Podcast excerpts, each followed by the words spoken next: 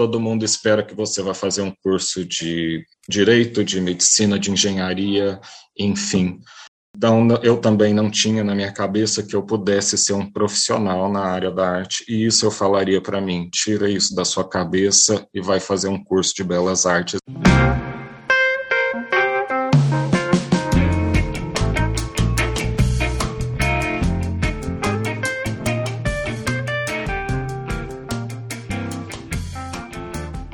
Muitas pessoas se dedicam ao desenho e à pintura com o objetivo de se tornarem artistas em tempo integral. Mas muitas questões surgem durante o percurso. Meu nome é Emerson Ferrandini e eu ajudo artistas compartilhando histórias de outros artistas que estão trilhando o mesmo caminho. Você está ouvindo o Arte Academia Podcast, um bate-papo sobre pintura e desenho acompanhado de histórias inspiradoras contadas uma de cada vez.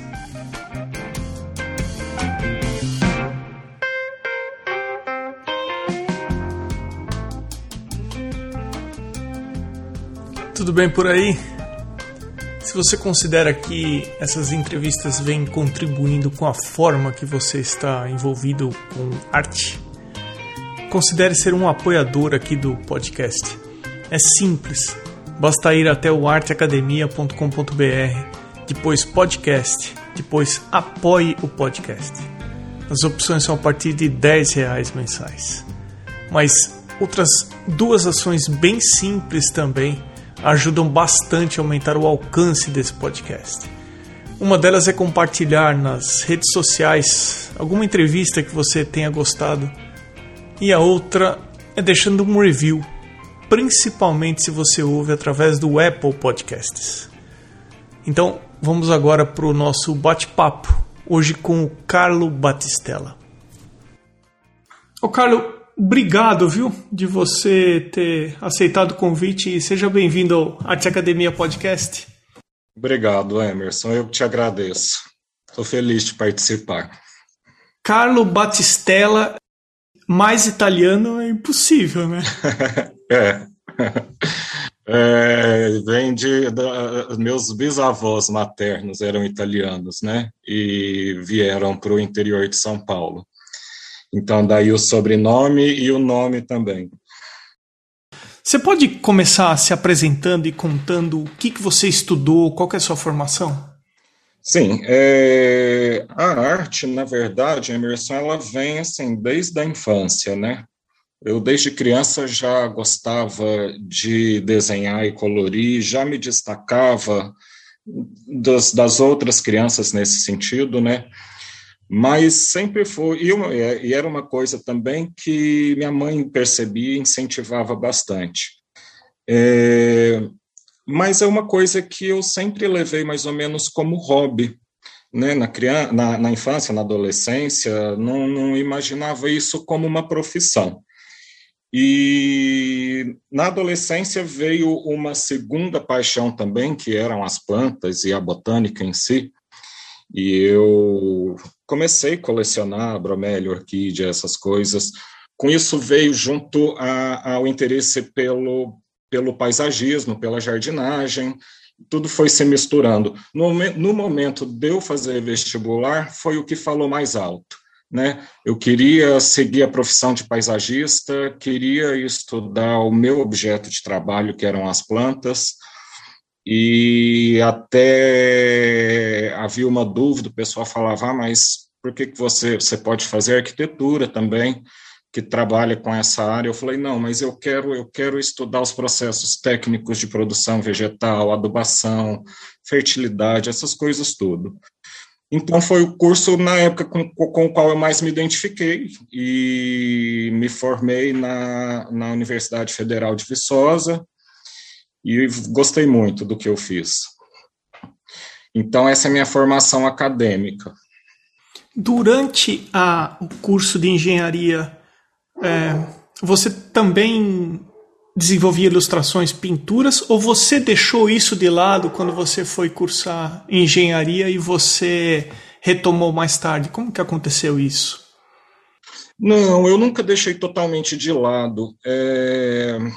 eu até durante a faculdade, logo no início, eu comecei a estagiar no departamento de biologia vegetal, mais especificamente no herbário, e ali dentro eu tive contato também com a coisa da ilustração botânica, que era um negócio que eu sempre admirei muito. E eu fazia algumas coisas de, de ilustração e de desenho na, na faculdade, mas assim, coisa para mim mesmo, né? Nada, é, não, não, não estudei, não, não, não me aprofundei naquilo.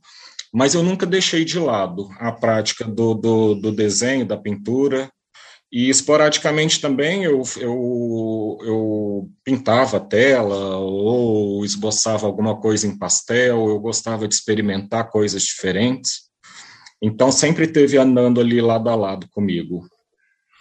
Então, aí, se a gente pegar assim cronologicamente uma algo que a gente poderia considerar natural, bom, estudei uhum. engenharia, terminou o curso, ou no final do curso eu vou começar a fazer um estágio e eu vou seguir minha carreira e vou começar a trabalhar nessa área, vou desenvolver. Isso seria certo. o normal. Como que aconteceu essa transição sua de terminar o curso para fazer o que você está fazendo hoje? É assim que eu me formei, eu voltei para Goiânia, né? Me formei em Minas e comecei a trabalhar com paisagismo, né? Comecei a fazer contato com arquitetos e uh, participar de. Eu tive uma oportunidade de participar de uma feira de paisagismo, participei, fui premiado. E foi uma coisa que, assim, se desenvolveu rápido. Em pouco tempo eu já tinha feito um nome bacana no mercado aqui em Goiânia.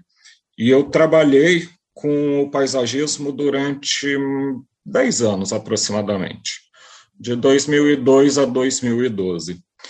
É, só que, assim, já mais para o final desse período de 10 anos, eu comecei a passar por um processo de insatisfação com a minha profissão. E esse processo foi crescendo. É, e crescendo de uma forma que, sem eu perceber, eu entrei também num processo de depressão por causa do meu trabalho eu estava muito insatisfeito com ele, com o retorno que ele me dava, com as dores de cabeça que eu tinha.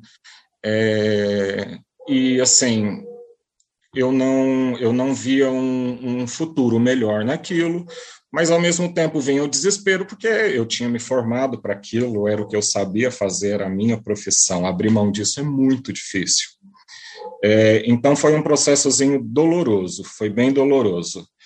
E, mas enfim, é, veio a ideia de através até de amigos, né? Eu tive um, eu tenho um grande amigo, uma amizade que eu fiz em Viçosa, que é fotógrafo, mora em São Paulo, e ele sempre me incentivou muito na coisa da arte. Ele sempre me falava, Carlos, você, seu trabalho é incrível, você tem que praticar mais, você tem que fazer mais, você tem que colocar isso para vender. E nesse período é, eu pensei um pouco nisso. Eu falei, bom, uma outra coisa que eu sei fazer é desenhar e pintar. E vou começar a produzir mais, porque enquanto eu trabalhei com paisagismo, eu não produzi praticamente nada de arte. E resolvi retomar a, a, a pintura paralela né, ao paisagismo. Não foi um rompimento drástico. E, e fui me dedicando mais a ela e, e, e, e, foi acontecendo essa transição, que foi lenta até que chegou uma hora que eu falei: o Carlo não é mais paisagista, o Carlo Batistella agora é artista. E, isso foi, é, é, foi definido até em terapia. Falei: ó, o paisagista acabou, agora é só o artista daqui para frente. E foi assim, mais ou menos por volta de 2012, 2013. O seu amigo tem razão, Carlos. É, você pinta extremamente bem. O seu trabalho é assim, é de um cuidado. Eu tô com o Instagram aberto. Ah, obrigado. O pessoal que está ouvindo o podcast agora, o, o perfil do Carlo é Carlo Batistella com dois L's no final e não tem o S depois do Carlos. É Carlo Batistella. Olhando o seu Instagram aqui, eu vejo o quão detalhada é a sua pintura, eu consigo imaginar aqui o quanto entender do assunto que você pinta é importante para você. E para fazer o nível de detalhe que você faz, olha, me lembrou, sabe, o, o, olhando o seu trabalho, me lembrou o episódio lá no começo do podcast da Raquel Fernandes. Ela é veterinária e ela pinta cavalos. É, então, assim, ela conhece muito bem o tema para poder se sentir confortável para desenvolver. Uh, você pode falar um pouco disso? O quanto é importante você entender o que você está pintando para você pintar da forma que você faz? Claro, claro. No início, inclusive, é, eu relutei um pouquinho.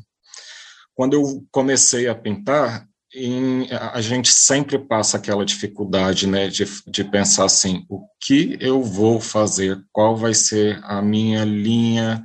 É, qual vai ser o meu universo temático? onde eu quero chegar com isso. E de início eu relutei um pouquinho de trazer as plantas para o meu trabalho artístico também, até porque eu estava saindo daquele processo que era um pouco traumático. E é, ainda trabalhando é, com temas relacionados à natureza, eu iniciei com uma série de trabalho que eu, que eu posso considerar assim a primeira mesmo, que era o título que eu dei para ela era uma frase do Khalil Gibran, que é Árvores são poemas que a terra escreve para o céu. Então, era uma série de, de florestas, tinha uma pegada mais abstrata, é, e fui levando isso, depois fui procurando outras experiências, até que chegou um dia que eu resolvi pegar uma planta para pintar. Aí, aí é covardia. Aí eu falei assim, não tem como escapar. É, é, isso, porque é justamente isso que você falou. É, a relação que eu tenho com elas é uma coisa assim que vem desde a infância. É, eu fiz um curso onde eu estive em contato com, com planta e com vegetação o tempo inteiro. Nesse estágio que eu fiz na faculdade, eu trabalhava com levantamento fitossociológico de bromeliáceas em parques da, ali da região de Viçosa, em Minas Gerais, né? Então, assim, é, além do curso, do, durante o estágio, que eu fiquei lá quatro anos trabalhando com o professor Cláudio Coelho, e a gente estava sempre ou dentro do, dos, dos, do trabalho universitário ou fora, indo para mata, indo para parque, fotografar, estudar e enfim. É, esse, esse, contato é muito forte para mim com, com, com, natureza e com planta. Então é aquilo, não, não, teve como escapar.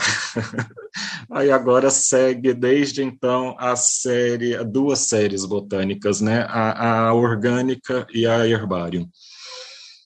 Ok, você deixou a parte do paisagismo de lado, assumiu e sustentou o fato: não, a partir de agora eu sou artista plástico e eu sou pintor.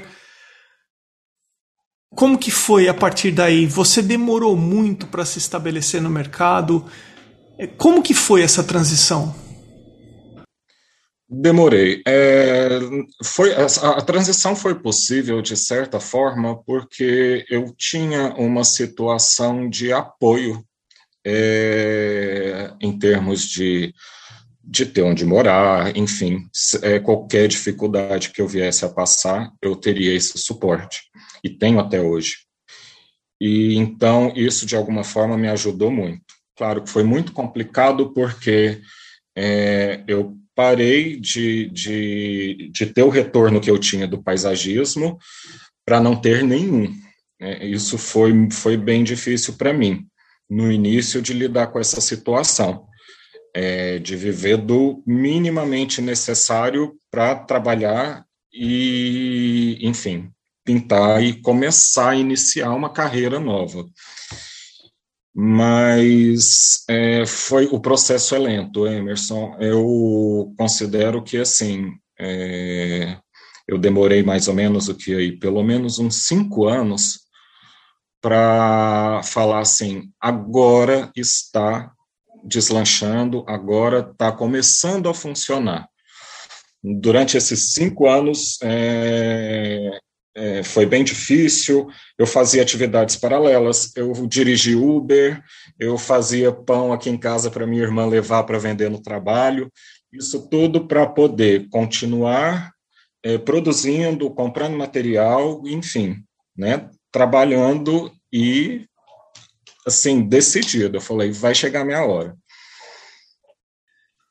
Uma vez eu vi que a, a gente demora em torno de três anos para começar a se estabelecer no mercado. Tá mais ou uhum. menos batendo com o que você está falando, porque você falou, eu levei mais ou menos cinco anos para ficar confortável a ponto de deixar essas atividades uh, paralelas. Uhum. Pô, e eu queria chegar exatamente nesse ponto da conversa. É, há quanto tempo você está como artista plástico e se hoje em dia você vive 100% da arte que você produz? É, já tem mais ou menos, tem o quê? Ah, acho que uns oito anos, né? Que eu estou praticamente só com a arte, trabalhando com ela. E hoje sim, hoje eu vivo 100% do, do, do que eu faço. A gente falou bastante em dificuldade até agora. Você falou, Emerson, uhum. pô, comecei a profissão, depois eu mudei, entrei no quadro de depressão, superei o que é digno de elogio, parabéns pelo esforço. Obrigado. Me esforcei para me estabelecer como artista plástico, me estabeleci como artista plástico. Aí eu tenho que te perguntar o seguinte: você construiu isso e você amadureceu essa forma de trabalho. Sim. Mas dentro disso, hoje em dia, quais são as dificuldades que você encontra? Mas eu vou, eu vou te falar por que, que eu estou te perguntando isso. Certo. Por causa das pessoas que ouvem o podcast. Uhum. Porque tem gente que ainda está pensando em fazer a transição, tem gente que está no meio da transição e de repente ouvir de alguém que passou por isso e experimentou isso, até para tirar aquela coisa é, romântica de falar, tá bom, uma vez que eu me estabeleci, eu não tenho, eu não tenho mais, eu me estabeleci, eu não tenho mais problemas e eu não tenho mais dificuldade. Então é por causa disso certo. que eu estou te fazendo essa pergunta. Hoje em dia, que tipo de dificuldade você encontra que você acha que você tem que ficar lidando no dia a dia? Olha, eu acho que o, o, principal hoje, até pelo rumo que o meu trabalho tomou desde que eu é, comecei a pintar, e o tipo de pintura que eu estou fazendo hoje, como você falou, e é, o trabalho dele é muito detalhado e muito bem acabado, é um processo muito lento. É, eu acho que eu fico muito tempo numa tela e isso tem um lado positivo e um lado negativo. É, eu preciso ter o retorno desse tempo excessivo que eu fiquei trabalhando e a minha produção acaba sendo muito pouca. Por exemplo, eu pinto uma tela por mês, dependendo do tamanho, já teve tela que eu fiquei mais de dois meses pintando. É, e, e, eu sou disciplinado com o lance de acordar cedo todo dia e trabalhar. É, claro, eu tenho outras demandas que, é, que acabam interferindo um pouquinho, né? Mas, enfim, é, eu tenho uma rotina de pintura diária. E essa lentidão do processo, às vezes, eu considero um fator é, que atrapalha um pouco, sim, e, e, e que tem sido problemático para mim, porque eu tenho. É, eu venho tendo muita procura de comprador, de colecionador por obras originais, e eu não tenho hoje obra original nenhuma para vender.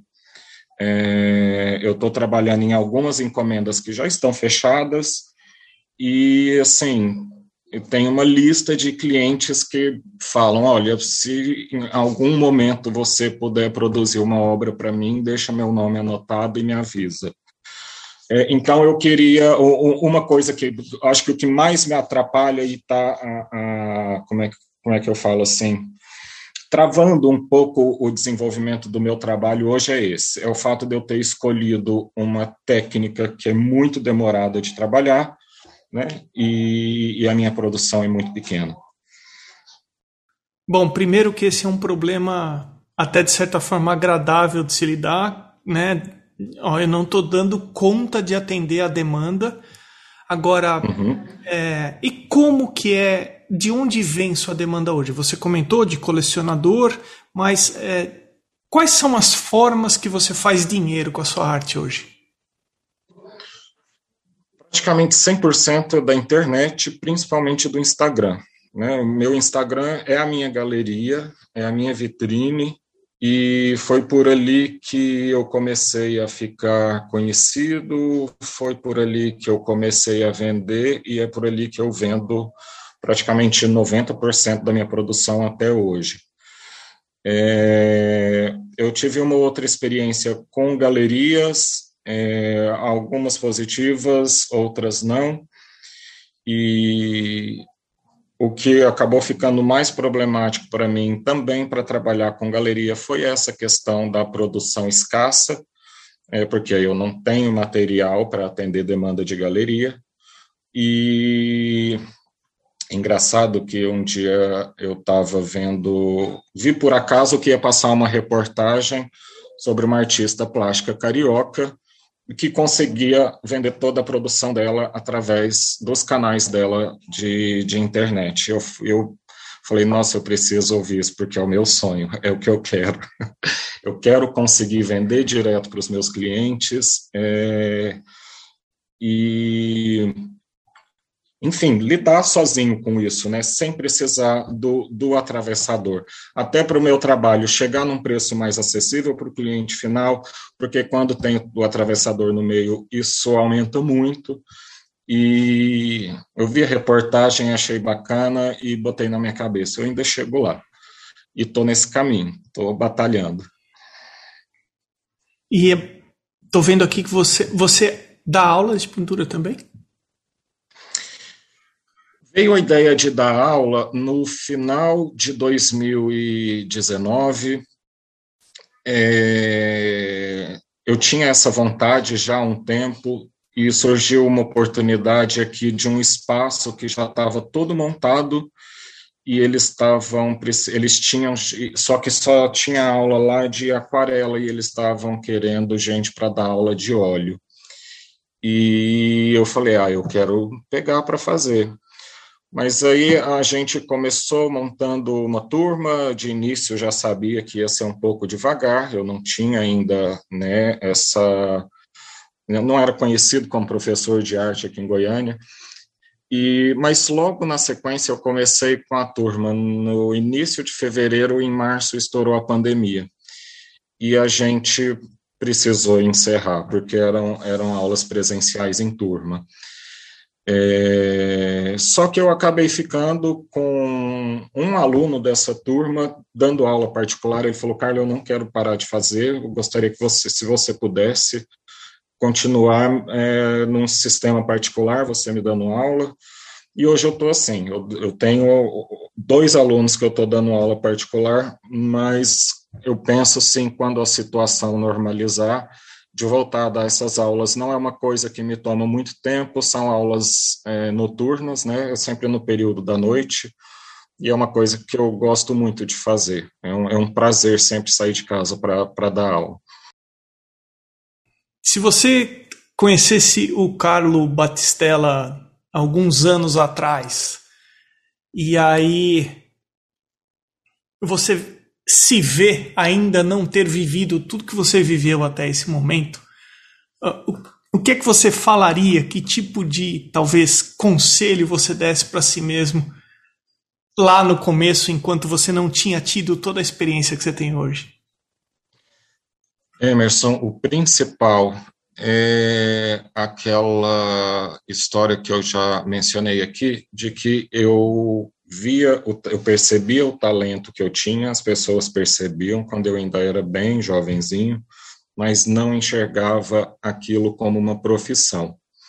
Eu não sei até que ponto a, a gente vive numa sociedade que define é, o que é e o que não é, né? E a arte ela sempre teve ali ah, na, na como é que fala assim na periferia da coisa, né? Ela não é aquilo que todo mundo espera que você vai fazer um curso de direito, de medicina, de engenharia, enfim, que seja em qualquer outra área.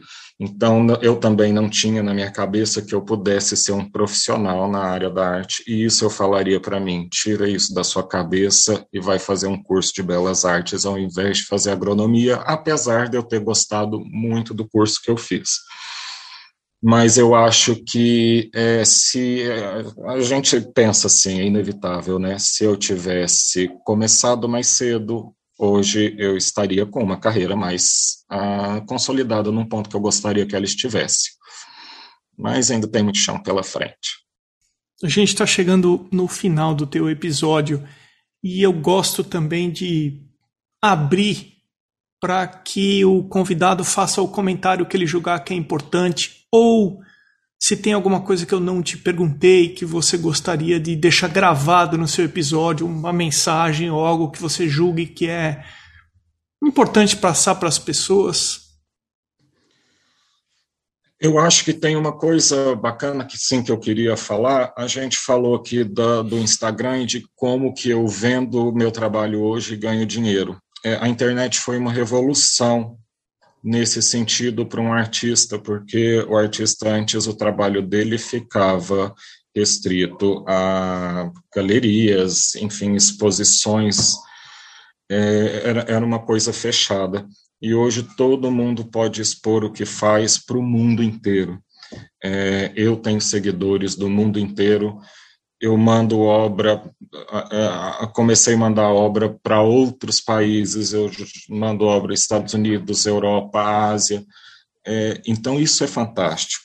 E isso é, eu acho que é o que quem pensa em começar a mexer com arte mais precisa é, pensar que hoje ele tem essa ferramenta que, que facilita muito nesse sentido, né, de você expor o seu trabalho para o mundo o que antes da internet não acontecia. Eu acho que era ainda mais difícil de você angariar uma, um, um ponto de ficar conhecido e, né, e de fazer um nome como artista. A internet hoje ela, ela te dá esse, esse acesso, e isso é muito bacana. Então, falando em internet, vamos reforçar o vamos reforçar o seu perfil no Instagram para o pessoal passar a seguir você.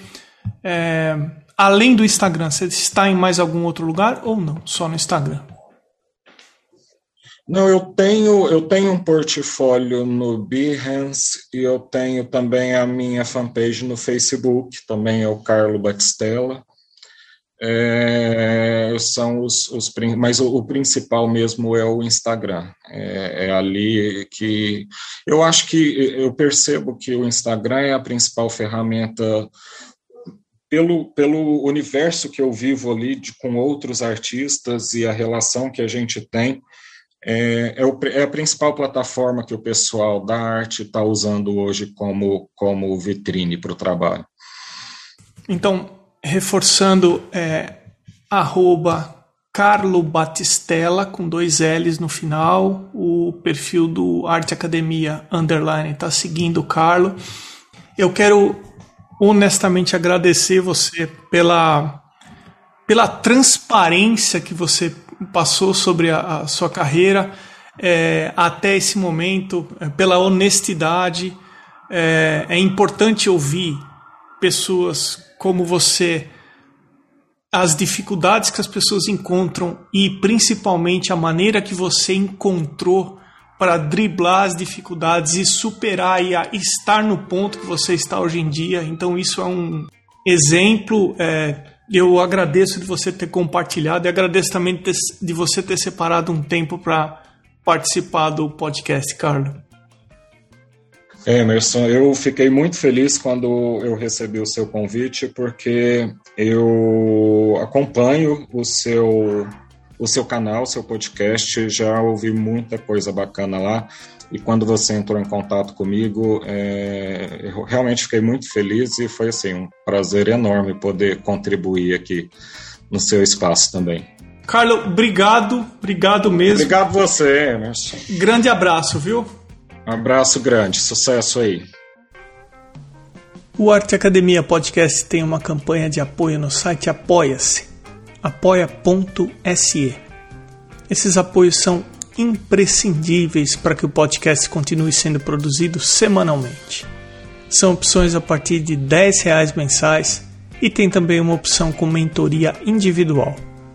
Para apoiar é muito simples. Basta ir até www.arteacademia.com.br, depois em podcast, depois em apoie o podcast. A seguir, o perfil no Instagram dos atuais apoiadores. Irmiger underline desenha, Pellegrini Ivana, Fabiano Araújo Artist, Mônica Mendes Artista, T Costa Arte, Sérgio underline Fuentes underline Ilustra, Rogers.artist, Duarte underline Vaz underline, Mário Sérgio.freitas, Amanda underline Novas underline Arts, Patrícia underline PV, A.casa.a1, Janaína Ângelo.arte, Arte Gravura, Mari.delmonte, Beatriz underline Lima underline Arts, msouto.arte, Vinícius Mendes Arte e a Van Kasberg. Você pode também ser um apoiador anônimo e eu agradeço aos que optaram por apoiar dessa forma. Eu sou o Emerson Ferrandini, obrigado pela companhia e até o próximo episódio do Arte Academia Podcast.